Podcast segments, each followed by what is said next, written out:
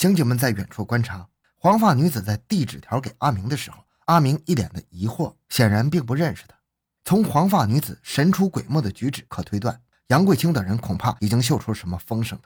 但是杨贵清既然敢冒风险派人来传递消息，必是遇到了什么难题。刑警们推断，最大的可能是杨贵清一伙想逃之夭夭，但是无奈手头缺钱。为了不打草惊蛇，刑警们决定严密监视阿明。若其不动，可诱猎物上钩；若其出动，便可顺藤摸瓜。是夜，阿明并无举动。专案指挥员凭直觉判断，猎物就要上钩了。五月十日，专案组将各路人马重新调整，大部分警力汇集都江堰，加强重点区域和路段的布控力度。考虑到杨贵清一伙持有武器弹药，而且格外的凶残狡猾。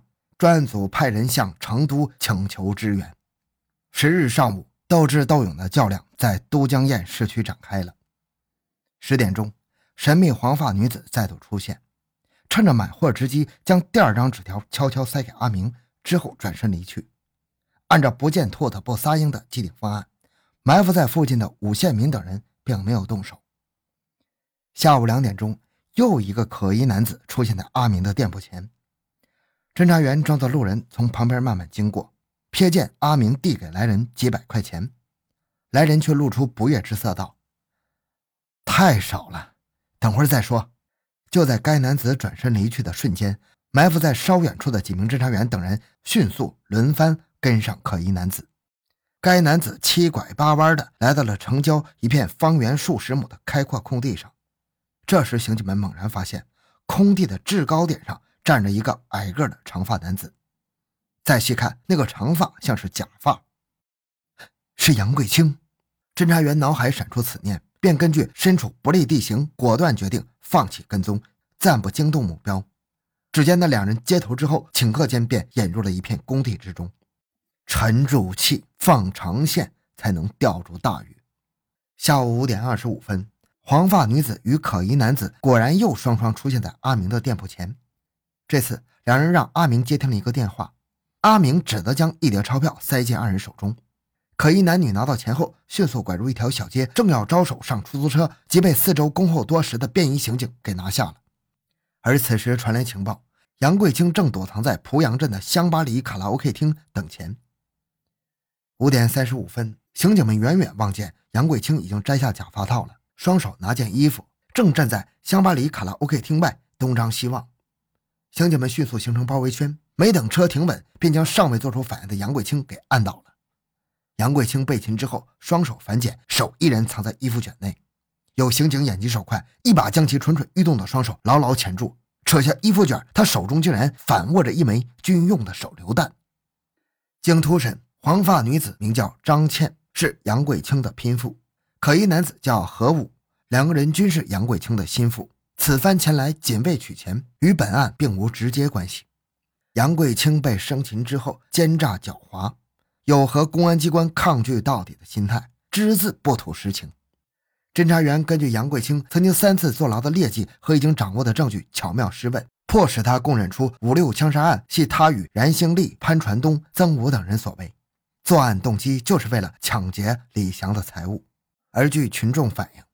杨贵清在服刑期间，其女儿突发疾病，正是李祥免费驾车把杨桂清的女儿送往医院治疗的，才使其脱离危险。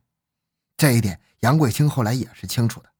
但就是这样，杨桂清还是把毒手伸向了自己女儿的恩人，其人性的泯灭到何地步，由此可见一斑呢？随着进一步的审讯，杨贵清还交代了曾武躲藏在都江堰，具体地址不详。而冉潘二人持假身份证隐藏于石坊某处，他们身上还有军用手榴弹、自制炸弹、一支六四式手枪及一支滑膛枪。四人在狗家山作案之后，曾歃血为盟，若遇警察抓捕，就与警察同归于尽。此时已经是五月十日晚上八点半了，专案民警已经连续奋战了五天五夜，没有休息。为了在其他嫌疑人尚未发现杨贵清被生擒之前实施抓捕，专案组留下警力继续查找曾武的下落。另一路押解杨贵清直奔十方，找到了冉潘等人藏匿的大致区域。由于天色已晚，情况复杂，不清楚冉潘二人的具体暂住地，专案组决定在重点区域内严密布控，将行动推迟到次日。十一日一大早，专案刑警在十方城郊布下一张缉拿大网，一路在重点区域几处要道守候，一路清查化名为陈建强的冉兴利及化名为吴志德的潘传东的暂住地，还有一路潜伏在潘传东经常出没的某饭馆附近。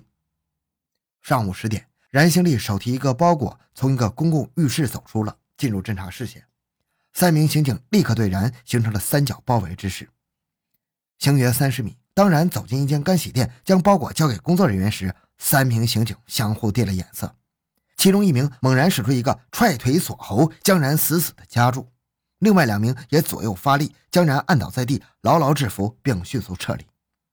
事后才知道，若稍晚几分钟，这精彩的擒拿镜头就会被潘传东撞见，从而可能失去了一个抓捕潘传东的绝佳机会。燃兴利被押解到临时专案指挥部后，交代了炸弹和手枪都在潘传东身上，但是拒不提供潘的藏匿地点。刑警们分析，抓捕燃兴利神速不会惊动潘传东的，所以继续在原区域附近设伏。当天十方的天气出奇的闷热，刑警们有的拥挤在狭窄封闭的车厢里，有的蓬头垢面、半卷裤管，装成无业游民，躲在路边很不起眼的地方。但是，一双双雪亮的眼睛都在静静地注视着猎物的出现。十二点十分左右，潘传东与两名男子从一个小巷内走出来，又与另外三个壮汉碰面，一起走进了附近的一家饭馆里。大热天，潘传东身穿一件黑色西服，左胸前隆起了很大一团，好像是藏着什么；右手始终插在裤兜内，不时地东张西望。由此可见，冉兴利久出未归，已使潘传东心中生疑了。他极有可能随身携带枪支和炸弹。专案指挥部迅速调集警力，秘密向饭馆附近靠拢，对其形成包围之势，秘密监视。鉴于当时饭店还有两桌群众，且潘传东一行人情况不明，专案指挥部又随即向成都市公安局领导请示行动方案，向十方警方请求支援。李建局长迅速作出指示：注意安全，果断行动，如遇反抗，立即将其击毙。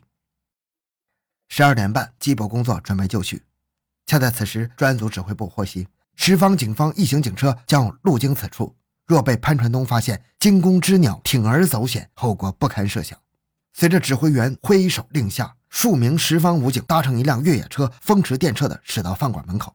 随着“嘎”的一声刹车，武警在专案刑警带领下，旋风般的冲进饭馆，举枪直指潘传东，并大喝一声：“不许动！”潘传东腾的一下站起身，西服滑落在凳子上，右手做出掏枪动作。武警战士按照预定指令，果断对准潘的头部猛烈开火。潘传东浑身一激灵，低头躲过了。就在其躬身的一瞬间，刑警们一个箭步将潘传东按倒在地，并且制服，其余嫌疑人也束手就擒。而那件危险的西服早已经被刑警一把夺去了。众人惊魂刚定，刑警便当场从潘的裤兜里搜出了压满子弹的仿六四式手枪一支，从潘的西服包内搜出了自制压阀式炸弹一枚。围观群众响起了热烈的掌声，公安这仗打得漂亮。接着，刑警们赶往燃兴利的暂住房搜查，又查获火药枪一支、军用子弹四十三发、滑膛猎枪子弹两发，以及作案用的马刀、钢管等凶器。然杨潘三人落网之后，专案人员立马对三人展开审讯。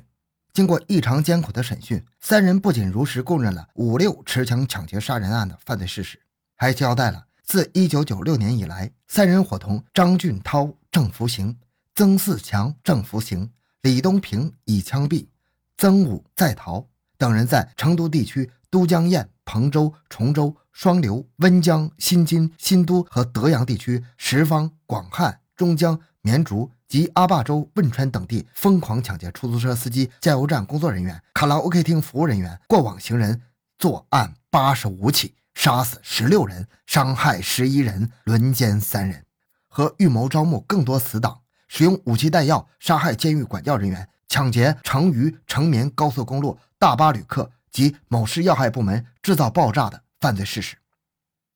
两千年九月二十日，周玉福在十方落网。两千年十月至十一月期间，被羁押在崇州市看守所的冉兴利串通狱友窃得铁物，暗中将铁物磨砺。十一月六日，冉兴利等人伺机越狱，被看守所民警和武警果断拿下。冉兴利的最后阴谋化为泡影。